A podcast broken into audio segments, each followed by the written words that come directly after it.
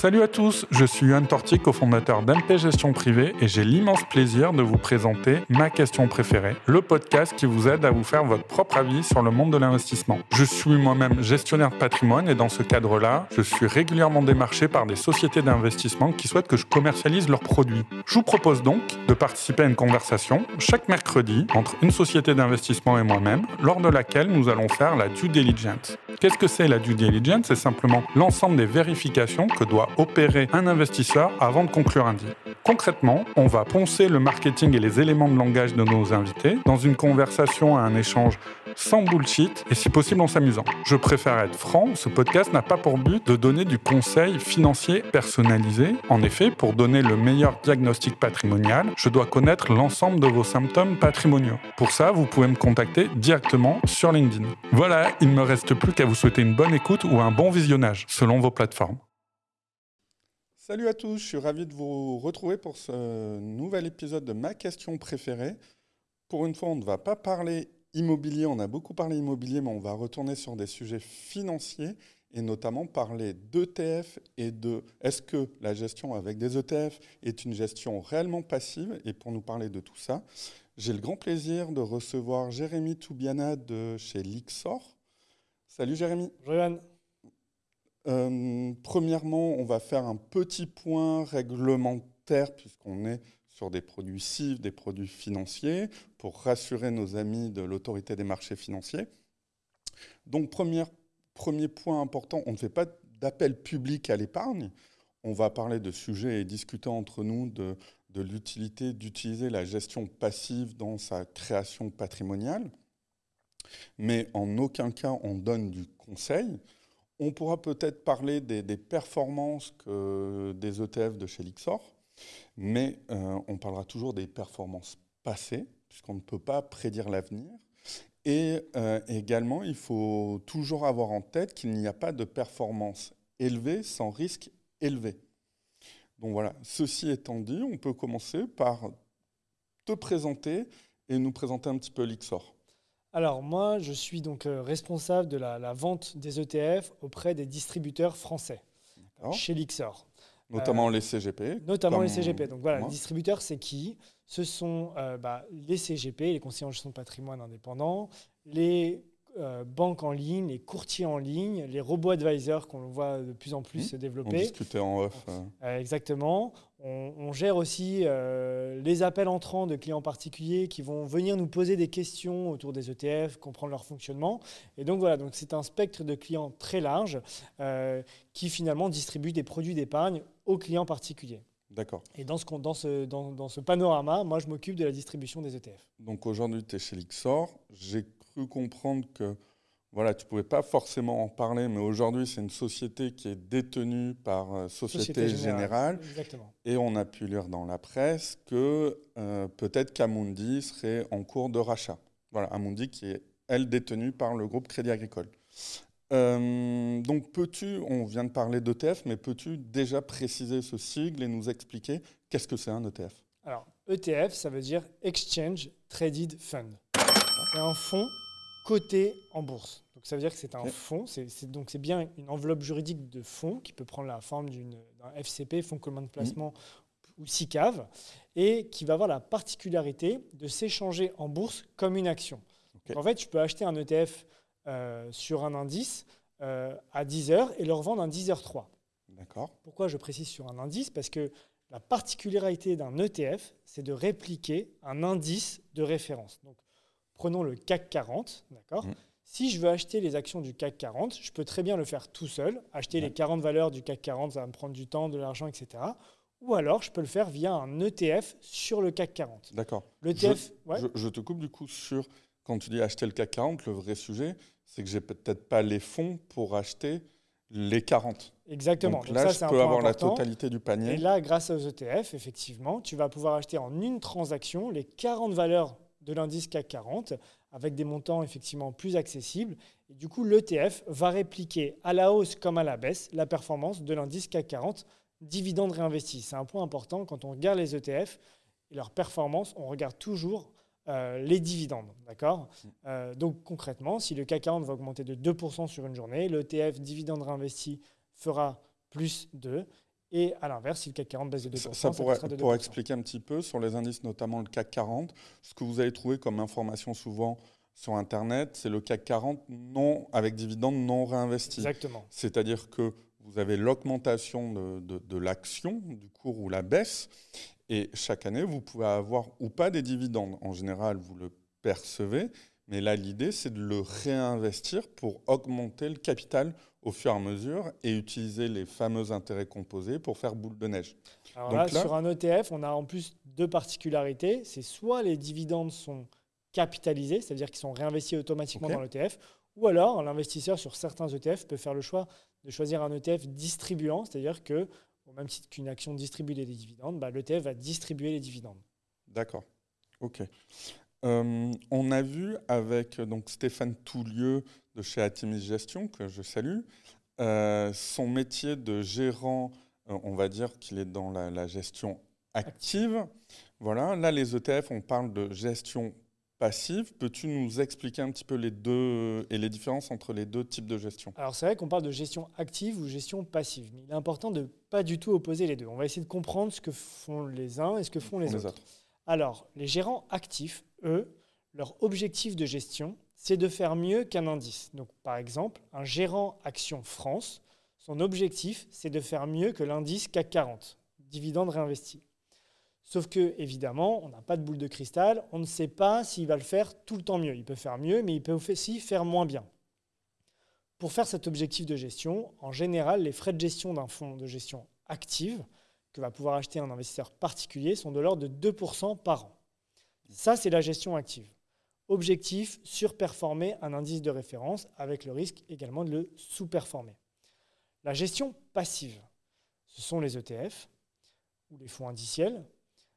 Là, l'objectif de gestion du gérant, c'est de répliquer à la hausse comme à la baisse l'indice de référence. Donc, on ne fera jamais mieux, très légèrement pour des euh, sujets d'optimisation de, gestion, et on ne fera, à l'inverse, jamais moins, ou très légèrement moins.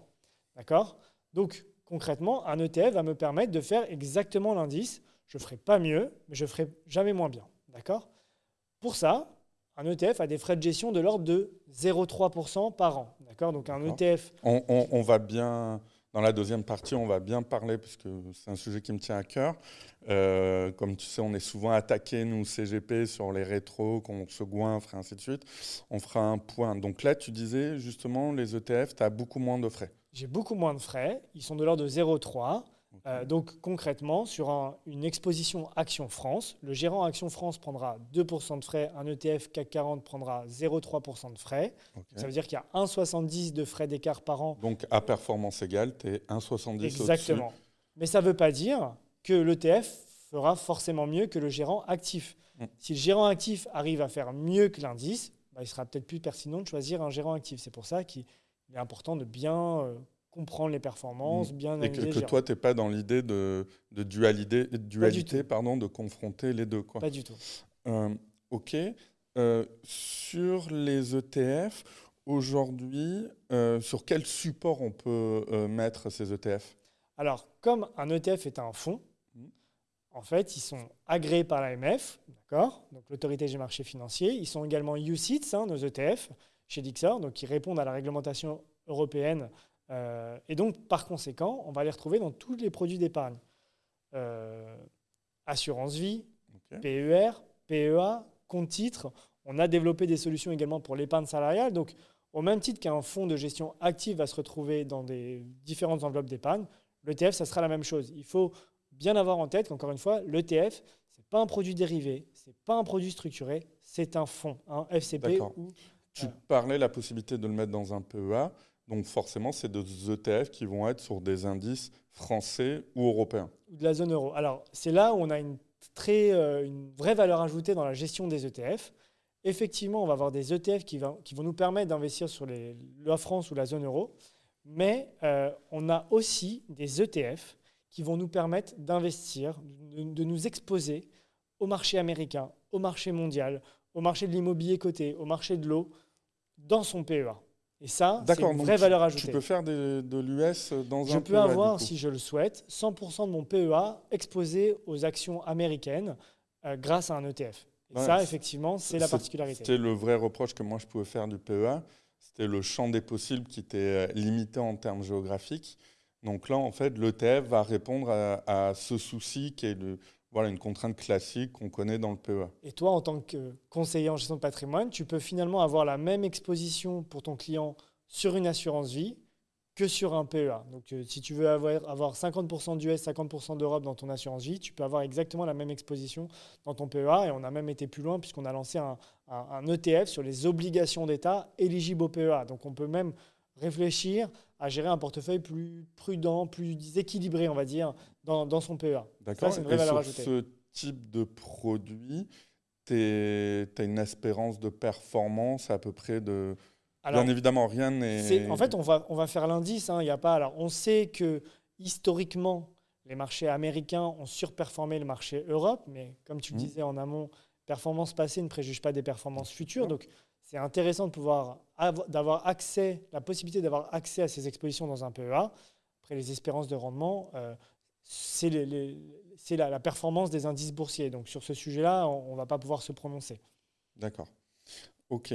Euh, donc euh, l'ETF aujourd'hui, c'était vu effectivement comme, j'ai parlé un peu des confrères et des confrères, quelque chose qui bah, est compliqué pour un CGP dans, dans le sens où on ne va pas avoir de valeur ajoutée.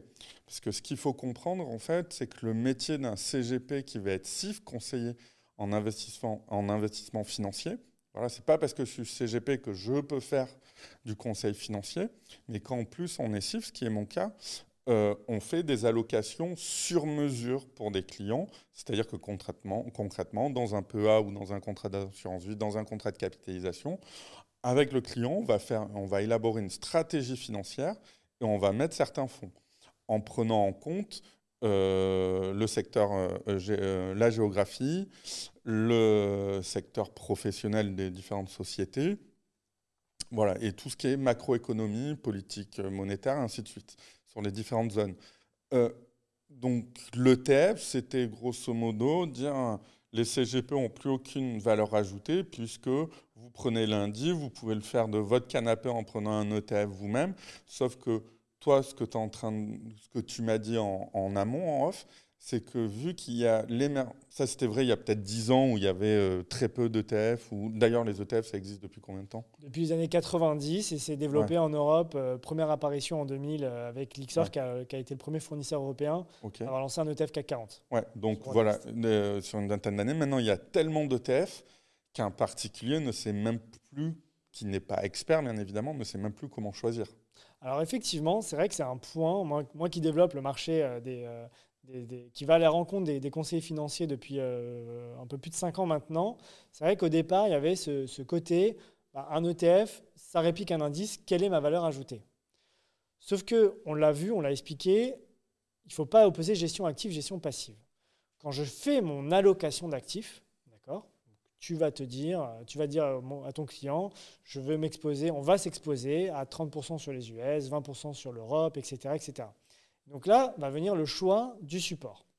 Tu vas a priori essayer de trouver un support qui va être le plus performant, en tout cas qui a affiché des bonnes performances, des performances résilientes dans le passé, pour choisir ton exposition. Et eh bien là, si tu trouves des bons gérants qui ont, eu, qui ont affiché des performances stables, linéaires et performantes dans le temps, tu vas privilégier un gérant actif. Mais si à l'inverse, tu as peu de gérants qui arrivent à faire mieux que leur indice régulièrement, etc., tu vas privilégier un ETF. Donc déjà, ce choix d'allocation, c'est un choix en amont que va faire le conseiller financier. Et par exemple, on fait une étude chez Lixor, l'étude actif-passif, où on essaye d'accompagner l'investisseur, quel qu'il soit d'ailleurs, dans son choix de support entre fonds actifs, fonds passifs. Et pour résumer très simplement, on s'aperçoit que sur les marchés efficients type États-Unis, c'est très compliqué de trouver un gérant qui va être performant dans le temps et régulièrement, donc qui va faire mieux que l'indice de référence. Pour donner un chiffre, sur 10 ans, il y a à peine 2% des gérants US, qui sont basés en Europe, hein, qui vont réussir à faire mieux que l'indice MSCI USA. Et à l'inverse. Est-ce que tu as la stat sur les gérants qui sont aux US ou pas du tout? Euh, C'est à peu près la même chose. Le chiffre sur les US est vraiment très faible. Et à l'inverse, sur des marchés plus inefficients, type la value, les small caps, c'est plus pertinent euh, globalement de faire de la gestion active. Donc ça, c'est le premier point. Donc déjà, un conseiller, il a un travail de sélection du meilleur support. On, ou de gestion on- on active va ou de gestion rappeler, tu, passive. tu viens de parler de, de value pour un petit peu les gens qui... Euh, ben, je vous conseille justement d'aller voir l'épisode avec euh, Stéphane Toulieu de chez Atimis Gestion. On a parlé un petit peu. Donc pour reprendre, la value, c'est l'idée avec de l'analyse purement financière et comptable d'aller voir des sociétés qui sont jugées comme étant euh, sous-cotées par le marché à l'instant T et qu'il y a des anomalies de marché, on va appeler ça comme ça, et d'aller faire une perf. Contrairement à, la gestion croissance, où là, on va plus être sur le même momentum, donc euh, une idée, une évolution de la société qui va faire que euh, une, une industrie, un secteur en particulier va peut-être flamber. Exactement. Voilà. Alors ça, c'est le premier point. Et le deuxième point, finalement, quand je construis une allocation d'actifs, d'accord, je vais choisir plusieurs supports encore une fois. Et je peux faire de la gestion active avec des instruments passifs que sont les ETF. Donc si en amont, tu construis ton allocation, 20% US, 30% Europe, 10% Japon, 15% obligations, euh, 20% matières premières, etc., etc., etc., en fait, tu vas devoir choisir des ETF tu vas faire de l'allocation d'actifs en amont pour ton client. Et ce travail d'allocation d'actifs, en fait, c'est de la gestion active. Mm. Et en plus, quand on regarde un peu les études, on dit que les études démontrent plutôt que 90% de la performance d'un portefeuille provient de l'allocation d'actifs. Donc, si tu fais la bonne allocation d'actifs, tu vas pouvoir choisir des ETF, ETF US, ETF Europe, ETF France, ETF sectoriel, pour construire ton allocation d'actifs. Et ça, effectivement, et nous, on le voit beaucoup euh, chez Lixer, comme je te le disais, on a beaucoup d'appels entrants de clients particuliers. Alors, on a vraiment ceux qui veulent pas s'embêter, qui veulent acheter un indice, c'est vraiment purement de la gestion passive. Ils vont acheter l'indice, le même indice tous les mois, purement gestion passive.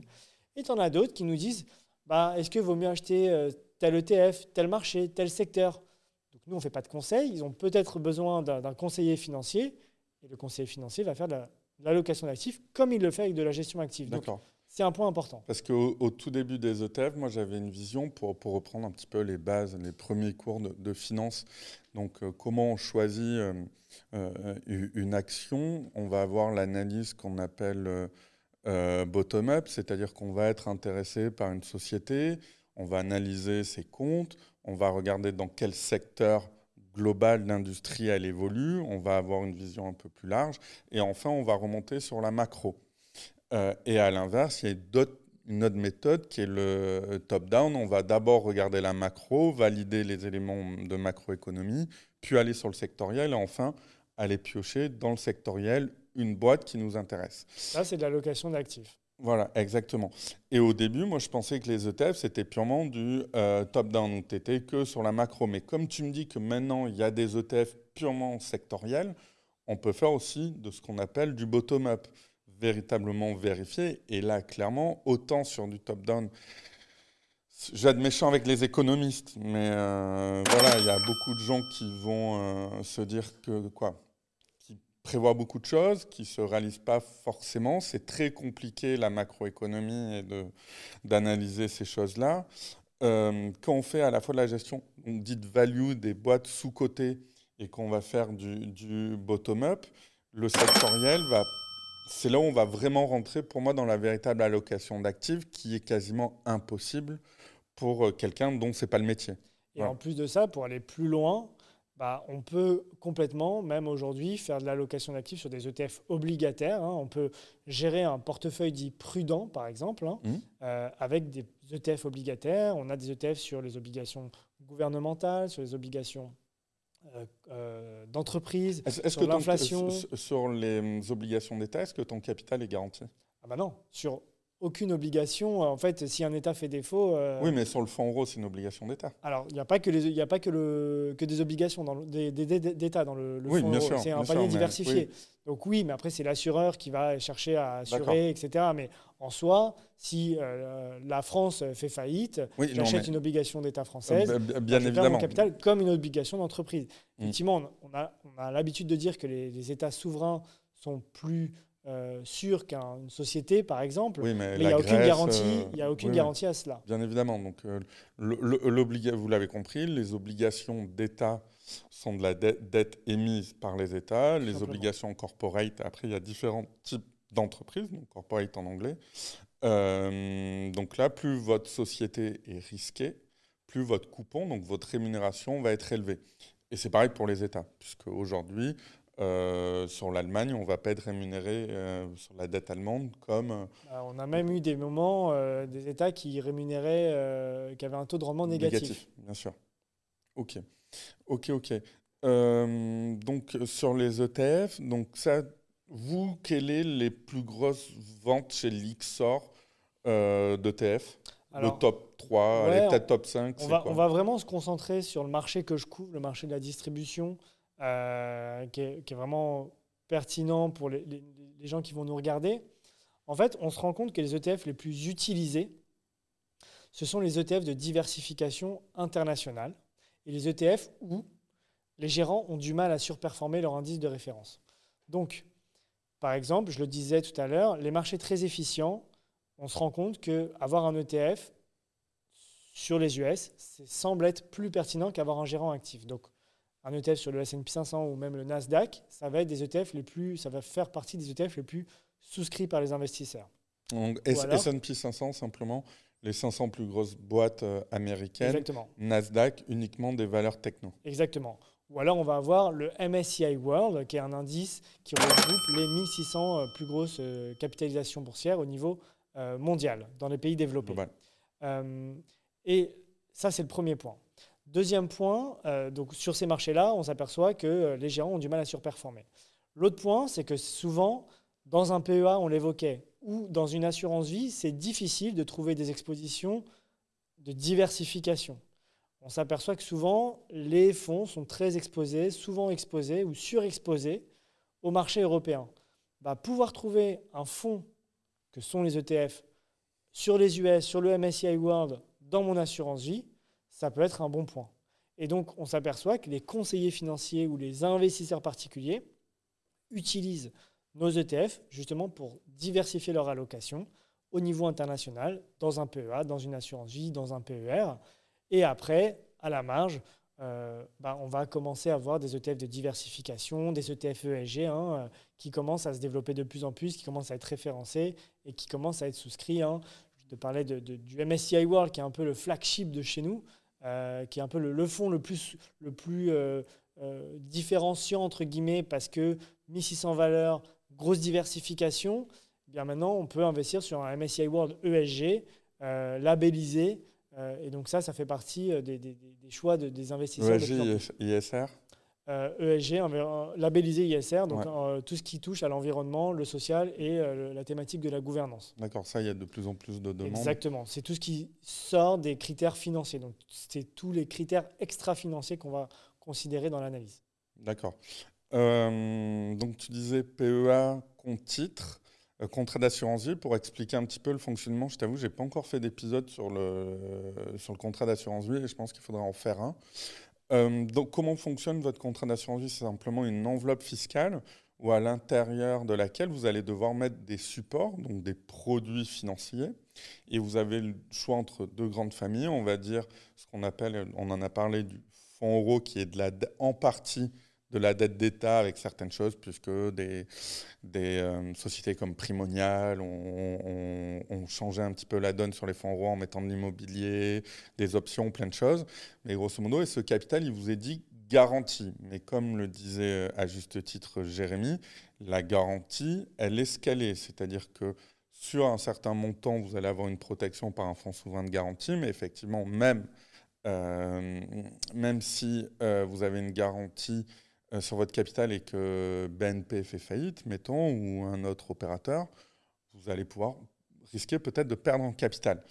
Et d'un autre côté, vous avez les unités de compte qui sont là aussi des supports financiers, et c'est dans les unités de compte on va prendre des ETF, où là vous avez un risque de perte en capital, mais avec un gain qui est largement supérieur potentiellement euh, au fonds euro, et après, notre métier, ce qu'on appelle d'allocation d'actifs, d'allocataire en tant que conseiller euh, financier, c'est de choisir la bonne stratégie par rapport à votre risque et votre, votre appétence pour le risque et votre vision, si vous avez une vision ou pas de certains marchés, ainsi de suite. Euh, donc ça, c'est les ETF. Il y a, euh, oui, on ne l'a pas dit dans les présentations, on va retrouver souvent ETF, un homonyme qui est tracker. Alors effectivement, moi j'ai une phrase que j'aime bien dire, c'est que tous les ETF sont des trackers, et tous les trackers ne sont pas des ETF. Pourquoi? Parce qu'en fait, il existe des trackers qui sont en fait des produits émis par des banques d'investissement. Hein. Nous, Lixor, nous sommes une société de gestion, euh, et qui sont créés pour répliquer euh, des indices un peu euh, customisés, on va dire, un peu, un peu créés sur mesure, pardon, et on va retrouver par exemple juste euh, quatre valeurs dans un indice, par exemple, euh, euh, où ça va être vraiment des sociétés du secteur export, de, l'investissement, pardon, du secteur des exportations européennes, par exemple. on va regarder vraiment que les sociétés exportatrices, parce qu'il y a, peut-être un sujet particulier. Donc c'est vraiment un, des indices particuliers, donc qui sont des trackers, parce qu'ils vont répliquer un indice à la hausse comme à la baisse, mais qui sont des produits émis par des banques euh, et pas des produits gérés par des sociétés de gestion. Donc, ils ont beau répliquer des indices, mais ce ne sont pas des ETF. D'accord.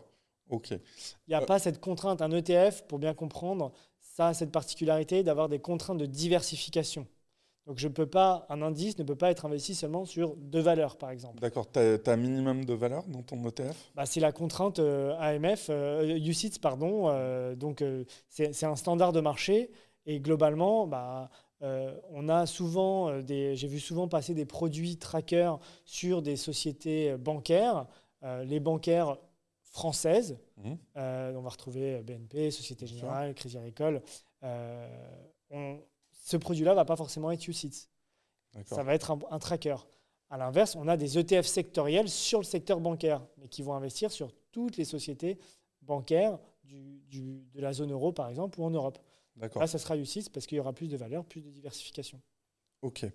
Mais euh, ça, on fera aussi un épisode sur ça. Tu peux aussi faire un produit structuré avec uniquement un panier de, de bancaires. Quelle est la différence par rapport à un tracker? Un structuré, c'est un produit émis par une banque d'investissement qui va être indexé sur un tracker potentiellement. Ok. D'accord? Mais un produit structuré peut très bien être indexé sur un ETF également. Mais encore une fois, c'est là où le point est important il ne faut pas considérer dans ce cadre-là que l'ETF est un produit structuré. C'est le produit structuré qui va investir sur un ETF, comme le structuré peut très bien investir sur un fonds actif en réalité. Hein. Donc, euh, mais le point important, c'est ETF égale fonds, tracker égale potentiellement fonds, mais aussi produits dérivés, produits structurés potentiellement. Ok, on entend parler de Tracker Bear. Est-ce que tu peux nous expliquer un petit peu le fonctionnement? Et est-ce que chez Lixor, vous, en avez? Alors, c'est des produits qui, euh, qui, sont particuliers dans leur gestion, qui ont vocation à répliquer la performance quotidienne d'un indice avec un effet de levier à la baisse, en fait. Euh, donc, l'intérêt, c'est que si le CAC 40 baisse de 1%, d'accord, mhm. l'ETF, à la fin de la journée, montera de 1%. D'accord le point important, c'est que c'est des produits qu'il faut utiliser à court terme, en cours de journée. D'accord? Parce qu'ils ont un mécanisme, hein, c'est une base de calcul. La base de calcul sur un effet, un ETF à effet inversé, euh, bah, redémarre chaque jour. C'est-à-dire que la valeur de l'indice n'est pas la même chaque jour, puisque l'indice va baisser euh, potentiellement, l'ETF lui va monter, et donc la référence de calcul ne va pas être la même. Donc il peut y avoir des écarts sur le long terme entre la performance de l'indice et la performance de l'ETF. C'est pour ça qu'on dit que ces ETF-là sont à utiliser. Euh, bien comprendre le fonctionnement. N'hésitez pas à nous écrire. On a des, des, chiffres. À, consulter votre conseiller. Exactement, c'est très important. Euh, mais ce sont des produits à utiliser plutôt à court terme. D'accord. C'est sur la journée. Sur la journée. En, dans une idée un petit peu de trading et de. De spéculation plus que euh, de gestion patrimoniale. Nous, on mm. a de plus en plus à faire, et c'est un peu notre souhait, et ça répond finalement euh, à la demande, aux besoins. Euh, les Français épargnent de plus en plus, pas pour spéculer, mais pour épargner sur le long terme. On le sait, les fonds euros rémunèrent de moins en moins. Euh, les livrets A, n'en parlons plus. donc les gens commencent à comprendre qu'il faut trouver des autres sources de diversification de revenus pour préparer leur futur, leur projet, leur retraite. Euh, et l'investissement financier, c'est un des moyens, comme l'immobilier. Évidemment, pas avec forcément le même niveau de risque, parce qu'un livret A, pour le coup, c'est garanti un, ETF, ça risque de perte en capital. Mais aujourd'hui, euh, pour investir sur les marchés financiers, on peut le faire via des ETF parce que c'est simple à comprendre, c'est pas cher et surtout, on peut le faire régulièrement. C'est-à-dire que c'est ce qu'apporte l'assurance vie, euh, notamment, où on peut le faire dans son PEA, investir progressivement euh, mensuellement sur un ETF, ça fait beaucoup de sens. Donc, à côté de ces ETF de, comme tu qualifiais, de trading plutôt spéculatif, on a de plus en plus, et c'est ça qui est majoritairement utilisé, les ETF de gestion de l'épargne pour préparer son avenir et qu'on va utiliser avec des investissements de plus en plus programmés. D'accord. Moi, j'ai eu un retour euh, de clients, justement, quand, ils vont pas trop comprendre cette idée de, trading. Pourquoi? Parce qu'ils se sont dit, mais moi, je vais partir sur un ETF euh, BER, donc je vais jouer la, baisse du CAC. Pourquoi? Parce que j'estime qu'aujourd'hui, en ayant, euh, étant dans les plus hauts sommets historiques, il va sûrement baisser. Donc, toi, tu recommandes que la méthode de calcul du, l'ETF, euh, du tracker pardon, BER n'est pas forcément adaptée à cette Sur vision une position long terme. C'est-à-dire que si, en fait, c'est des ETF qui vont euh, avoir une des performances globalement euh, différentes de l'indice baissier s'il y a des mouvements de volatilité, donc s'il y a beaucoup de mouvements à la hausse comme à la baisse mmh. sur plusieurs jours, sur plusieurs semaines. Donc souvent, les gens ne comprennent pas que sur deux semaines, l'indice a peut-être baissé de 10%, mmh. l'ETF en face ne va pas forcément faire plus 10%. Pourquoi? Parce que chaque jour, nous, on va regarder la performance quotidienne de l'indice. Et on va répliquer, avec un effet inversé, euh, chaque jour, la performance de l'ETF. Donc, il faut bien comprendre que c'est des produits à garder à court terme, parce que sur le long terme, s'il y a beaucoup de mouvements de volatilité, l'ETF peut s'écarter de la performance de l'indice. D'accord. Et là, ça m'amène un petit peu à une critique euh, des ETF. Euh, première, première chose, moi, parfois l'ETF, je le prends un peu comme euh, au restaurant quand tu prends le menu dégustation et qu'au final tu trouves l'entrée pas dingue, le dessert pas bon et tu te dis pourquoi je vais tout prendre? Euh, ça va peut-être pas faire plaisir à ton, à ton, comment dire, à, la boîte qui aujourd'hui détient la, société pour laquelle tu travailles, mais, mais moi faire du CAC 40 et me taper les bancaires entre guillemets, ça ça m'intéresse pas forcément. Bah, c'est un choix d'allocation. C'est là où le conseiller peut avoir du sens. Si tu penses que les bancaires n'ont pas de sens, bah effectivement, euh, avoir un ETF CAC 40 va t'impliquer d'avoir des bancaires. Euh, dans ce cas-là, il faut trouver des gérants actifs qui vont investir sur les actions françaises en excluant potentiellement les valeurs bancaires. Ce n'est pas parce que, à titre personnel, je ne crois pas au, modèle actuel des banques que je dis qu'il ne fallait pas acheter de bancaires. Si vous voulez acheter des bancaires, je ne donne pas de conseils. Oui, ça, tu aurais pu parler du secteur automobile, voilà, secteur voilà. Euh, carboné, euh, voilà, des choses qui pour une certaine analyse. Et voilà, donc pour préciser qu'il n'y a pas de conseil dans ce que je dis sur les bancaires. Dans l'ETF, on va acheter le package de l'indice. Tout ce qu'il y a dans l'indice. Je, dis peut-être des bêtises, j'aurais peut-être dû vérifier les, infos euh, en amont pour préparer. Euh, je crois que effectivement, si tu enlèves dans le CAC euh, le luxe, tu as une grosse, grosse différence de perf et idem sur les GAFAM. Dans le, dans le S&P 500, bah, c'est des billets sectoriels que tu peux jouer peut-être tout seul, que tu peux jouer via des. Euh, quand je dis jouer, c'est euh, sur lequel tu peux investir en direct, hein, des secteurs particuliers, secteur du luxe, secteur de la technologie, etc. Mais effectivement, quand tu achètes un ETF, tu achètes toutes les valeurs avec les billets que cela implique. Donc, quand tu achètes le S&P 500, tu sais potentiellement qu'il y a beaucoup de valeurs technologiques. Quand tu achètes le CAC 40, tu sais qu'il y a peut-être beaucoup de valeurs euh, bancaires ou du luxe. Mais ce que tu vas regarder, encore une fois, ce n'est pas ce que tu disais, le bottom-up, c'est le top-down. C'est tu veux investir sur le marché français. Tu veux mmh. investir sur le CAC 40. C'est ça que tu vas jouer. Et pas forcément la finesse de la sélection sectorielle à l'intérieur. Si tu veux jouer la finesse de la sélection, et que c'est important pour toi, tu vas privilégier un gérant actif à condition qu'il fasse mieux que le CAC 40. Ou les ETF sectoriels. Ou les ETF sectoriels, effectivement. À condition que l'ETF sectoriel existe sur... Oui, euh, bien sûr, bien sûr, bien évidemment. Euh, ok, autre point, mais tu l'as déjà un peu évoqué, j'avais noté les deux grosses critiques qu'on voit sur le ETF, c'était ce premier cas, et également que certains ETF, mais tu as l'air de dire plus que ce sont les trackers, qui, on nous dit, duplique euh, parfois pas totalement euh, l'indice. Alors encore une fois, l'ETF BER, qui mhm. réplique bien l'indice, jour après jour. C'est sur le, si on regarde, vous faites une période de calcul de deux semaines, tu vas prendre une valeur d'arrivée dans deux semaines et une valeur de départ à aujourd'hui. Si tu investis aujourd'hui, sur ces deux semaines-là, tu peux avoir des écarts. Mais jour après jour, on va bien répliquer l'indice. D'accord? Pourquoi, encore une fois, c'est juste une histoire de base de calcul. Euh, on va pas rentrer, peut-être, c'est peut-être pas euh, glamour de, donner cet exemple-là, mais euh, si un ETF, un indice baisse de 1% le premier jour, il va passer de 100 à 99, alors que l'ETF va passer de 100 à 101. D'accord mmh. Le deuxième jour, si l'indice baisse de 2%, il va baisser de 2% de 99 quand l'ETF, lui, va monter de 2% de 101. Tu vois bien que la base de calcul, c'est pas la même. Et donc, c'est un effet simplement mathématique. Tu as un écart qui se crée. Tu as un écart qui peut se créer en fonction de l'évolution des marchés. Donc, en prenant ce, cet exemple chiffré, on comprend que c'est une histoire de base de calcul. Donc, ce n'est pas une mauvaise réplication de l'ETF, parce que l'ETF réplique bien jour après jour, à la fin de la journée, euh, sa valeur liquidative, son indice. Mais sur une durée de détention plus longue, sur ces ETF-là précisément, à effet de levier ou à effet inversé, il peut y avoir des écarts. Encore une fois, il peut y avoir des écarts. OK. Mais sinon, un ETF a un objectif de gestion, c'est de répliquer bien son indice de référence euh, avec un respect de, en essayant de se coller le plus fidèlement possible à l'indice. Oui. Comme on, comme on, disait un peu plus tôt, euh, on parlait des frais. Donc, je te propose de bien découper pour que les futurs clients qui vont voir leur, euh, leur conseiller financier ou euh, leur agent général d'assurance comprennent un petit peu comment sont, sont, structurés les frais.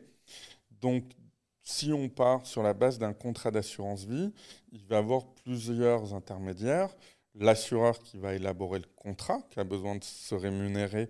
Donc là, il va mettre ce qu'on appelle, euh, il peut mettre des frais d'entrée, qui en général rémunèrent le service euh, de l'intermédiaire pour vous parler du produit et également euh, mettre en place la solution. Donc ça, c'est des frais d'entrée qui rémunèrent une partie au conseiller en gestion de patrimoine, qui redistribue, pardon. Euh, il y a des frais de gestion pour gérer les encours du contrat. Donc là aussi, il y a une rémunération sur les frais de gestion au conseiller financier. Euh, sur les frais d'entrée, en général, ça va être entre 0 ben, et 4%, euh, je pense. Sur les contrats d'assurance vie, on va dire que la moyenne est à 0,90, 1%. D'accord? Donc ça, c'est déjà des frais sur une performance qu'il va falloir déduire.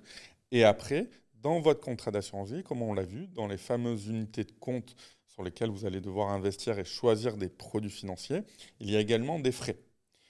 Donc tu peux nous les détailler, cette partie-là, gestion active et gestion, on va dire ETF Ouais, alors pour faire simple, les frais du contrat, on ne va pas parler des frais d'entrée, etc. On va essayer vraiment d'être plus Sur les frais de gestion. Voilà. Frais de gestion du contrat, en standard, c'est 1%. D'accord? Ça, c'est l'assureur qui prend. L'assureur. Ensuite, il y a les frais de gestion des UC, hmm. des, des, OPCVM.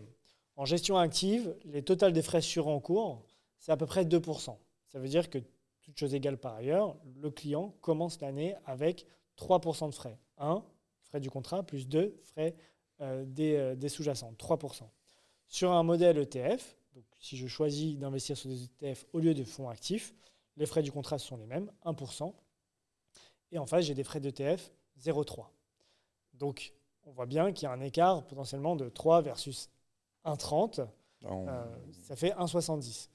On divise quasiment par deux on divise de plus de deux, effectivement. Euh, une fois qu'on dit ça, alors on a envie de se dire peut-être que l'ETF, du coup, euh, la gestion ETF, c'est mieux. Pas forcément, encore une fois. C'est pas parce qu'on choisit une solution à ETF qu'elle va être plus performante qu'une solution de gestion active. Il faut, bien préciser euh, à l'auditeur que les performances que lui va avoir en tête sont communiquées une fois que ses frais sont déduits. Exactement. Donc, grosso modo, on va dire un gérant euh, va placer votre argent, il va gagner 8. Donc, il va en prendre 2 en termes de frais. L'assureur va prendre 1. Donc, on va vous dire que vous avez fait une performance de 5. Mais réellement, vous avez fait une performance de 8. Là, dans ce cas précis. réellement, vous avez fait une performance de 5. En fait, brut, vous avez fait 8, Oui. net, vous avez fait 5. Oui, oui. Mais l'argent a véritablement fructifié à 8%. Euh, donc là, pour les ETF, c'est qu'on va faire, mettons, on va garder 8, performance de 8, on va prélever un 3, Exactement. puis l'assureur va prélever 1. Alors, on va prélever que un 3. Puisque Ah oui, pardon, pardon. Vous voyez, maintenant on arrive enfin, euh, je m'embrouille sur les chiffres. Donc pour reprendre, sur 8, on va prélever 0,3 pour l'ETF et 1 pour l'assureur. Exactement. Donc ça, c'est un point important. Euh, Il y a un écart. Ça ne veut pas dire qu'encore une fois, l'ETF va être meilleur. Euh, il faut trouver les bons gérants actifs qui vont réussir à combler cet écart. C'est vrai qu'avec l'ETF, alors je parle bien effectivement de toutes choses égales par ailleurs et sur une classe d'actifs équivalente. Euh, on va bien comparer un fonds, une stratégie de fonds Action France avec un ETF Action France. Bien sûr. c'est ce- dans ce cadre-là qu'il y a une différence. Euh, et in fine, ce qui est intéressant justement, c'est de pouvoir mixer les approches. Euh, gestion active, gestion passive, parce qu'on ne va pas choisir que les contrat. actions. Des. UC, un petit peu ETF. un Exactement, comme je disais par ailleurs. Après, il y a des nouveaux modèles qui se développent, euh, parce qu'effectivement, euh, peut-être que tu, la, la- la grosse différence de ce business model, c'est qu'il n'y a pas de rétrocession sur euh, les ETF. Donc, pour bien comprendre pour, aux auditeurs, et ça c'est important, vu qu'encore on nous tacle, je veux vraiment être transparent sur ça. Moi, mon modèle, comment je suis rémunéré quand euh, je vais rédiger sur mesure des clauses bénéficiaires dans votre contrat d'assurance vie, démembrer ces clauses, euh, vous accompagner, est-ce qu'on on, on rend le contrat au premier euh, décès ou au deuxième décès Voilà, tout ça, vous allez le payer sous forme de frais. Les frais que vous payez à ces gens-là, et ces gens-là me les rétrocèdent, c'est comme ça que je gagne ma vie. Or, il y a une possibilité également que je propose aux clients, c'est ce que je touche moi, de vous le remettre dans votre performance contre une facturation d'honoraires. C'est des, des modèles qui sont en train de se développer. En fait, l'enjeu majeur pour le conseiller en général, c'est effectivement la baisse du fonds euro, Mhm. c'est la transparence des frais, c'est la sous-performance potentielle des gérants actifs. Et donc, le conseiller doit trouver des solutions à apporter aux clients. Et l'ETF, c'est une bonne solution. C'est une solution qui répond à ces trois problématiques-là. Alternative au fonds euro, alors effectivement, un ETF, c'est risqué par rapport à un fonds euro, mais c'est peut-être plus simple à comprendre pour un client particulier, investir sur le CAC 40, le S&P 500, etc. C'est plus transparent hein, et c'est moins cher en termes de frais. Et ensuite, on l'a vu, les ETF sur certains marchés arrivent à faire mieux que leur indice euh, et que les gérants actifs. Donc, l'enjeu pour le conseiller, c'est pas d'utiliser que des ETF forcément, c'est d'en intégrer 2, 3, 4, 5, 10% en fonction de ce qui pense être pertinent pour son client. Et à côté de ça, il y a différents, il y a d'autres modèles qui se développent. Le modèle du mandat de gestion à base d'ETF, Mhm. auquel le, le CGP a accès. Tu peux, tu peux expliquer le fonctionnement du mandat? Bah, en fait, c'est De manière euh, générale, hein, le en mandat de fait, gestion. une gestion, nous on fait plutôt des gestions pilotées chez Lixor, où en fait, le conseiller financier va avoir accès à une gestion clé en main euh, d'allocation euh, faite par, une, par euh, Lixor en l'occurrence. D'accord? Donc en fait, le conseiller va pouvoir au sein d'un même contrat acheter des fonds de gestion active, acheter du fonds euro et acheter une gestion pilotée ETF euh, qui va pouvoir proposer à son client. Et donc la particularité de cette gestion pilotée, c'est que elle répond au profil de risque du client, elle est euh, gérée tous les mois, donc il y a une allocation, un rebalancement qui est fait tous les mois, etc. etc. Donc ça, ça permet au CGP d'avoir accès à cette expertise-là. Et aussi, on a de plus en plus des modèles de distribution où, en fait, on parle de, euh, de parts sans rétrocession ou d'ETF, où là, les frais de gestion du contrat sont majorés, d'accord, pour que ça soit finalement peut-être plus transparent pour le client final. Il n'a que les frais du contrat à payer. Le conseiller se rémunère donc sur les frais du contrat. Euh, Ça, c'est encore un autre modèle que c'est un autre modèle, exactement.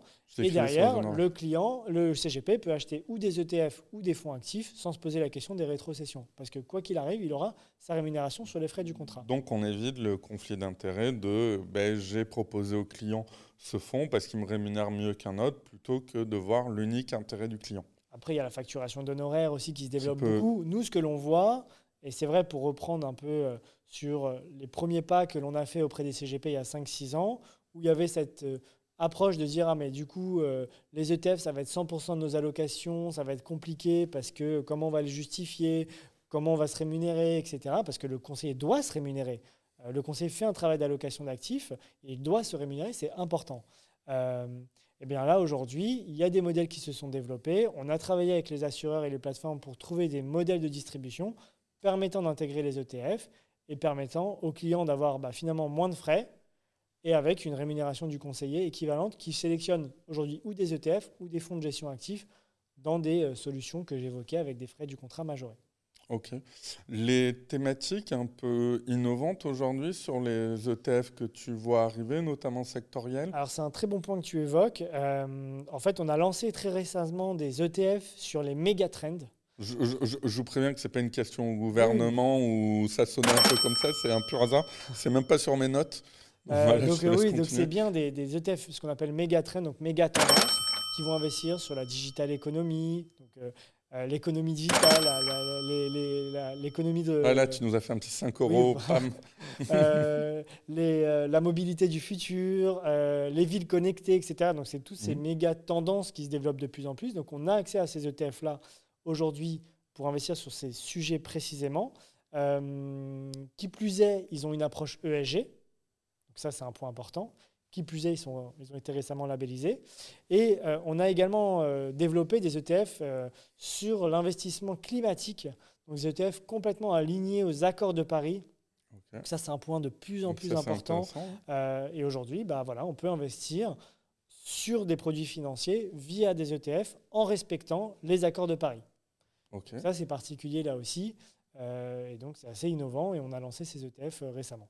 Est-ce que pour tout ce qui est contrat d'assurance vie, tu as le droit ou est-ce que tu peux te permettre de donner quelques assureurs chez qui vous êtes bien bien référencé pour que les clients qui souhaitent souscrire euh, directement ou via leur conseiller euh, puissent euh, peut-être être force de proposition si le conseiller en question n'a pas la possibilité de mettre du Lixor, on va retrouver du coup chez qui Lixor Alors, on va les retrouver objectivement partout.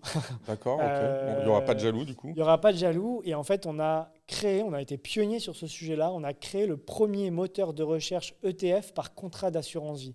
C'est-à-dire qu'en venant sur notre site internet, que vous soyez conseiller financier ou investisseur particulier, il vous suffit de, par exemple, taper euh, un ETF CAC 40 pour savoir dans quel contrat il est référencé, ou alors de dire, bah, tiens, je travaille avec euh, telle compagnie d'assurance vie ou tel distributeur, et quels sont les contrats qui référencent les ETF Lixor. Donc ça, c'est un vrai travail d'accompagnement. Taper MP gestion privée, c'est important. Et, ça, c'est un point important. On essaye vraiment d'accompagner les conseillers dans leur démarche d'intégration des ETF à côté des fonds actifs euh, pour, in fine, l'intérêt du client final. Ok, bah, c'est une super euh, conclusion sur cette partie-là. Euh, sur les ETF. Donc, pour résumer, si, euh, mettons que vous ne voulez pas, pour une raison ou une autre, euh, voir un professionnel, que vous avez un contrat d'assurance vie, je sais pas, on va les citer, c'est, je crois, la, la, maison mère Boursorama, notamment. pas que, hein, on travaille vraiment avec tout Mais oui, bien sûr, mais voilà, vous avez un, une assurance vie chez Bourso, vous voulez vous faire une petite allocation, vous euh, n'avez soit pas les compétences financières ou même simplement le temps pour euh, aller analyser des fonds d'action euh, de gestion passive, vous pouvez donc mettre des ETF en fonction de la géographie du secteur sur lequel vous voulez investir. Vous allez avoir moins de frais. Et voilà, donc c'est un petit résumé de fin d'épisode. Euh, qui dit fin d'épisode dit euh, recommandation. Est-ce que tu aurais une recommandation à nous proposer? Alors c'est vrai, quand tu m'as posé la question, je me suis un peu cassé la tête et euh, finalement, je vais faire une recommandation de, restaurant. Ah, euh, que ça soit... c'est le premier. je suis hyper content. Vrai ouais. Ok, bon, bah, en fait, que je m'aperçois souvent, on se cherche quand on est entre amis, en couple, ou même au travail, d'avoir un bon resto pour aller manger avec des clients. Ça prend des heures. Et moi, j'ai une bonne cantine qui est sur les Champs-Élysées, même pour les touristes, parce que c'est vrai que c'est à Paris, mais pour les touristes aussi, c'est un endroit assez sympa. Ça s'appelle Misco. C'est un restaurant euh, asiatique un peu euh, tendance, cuisine nouvelle.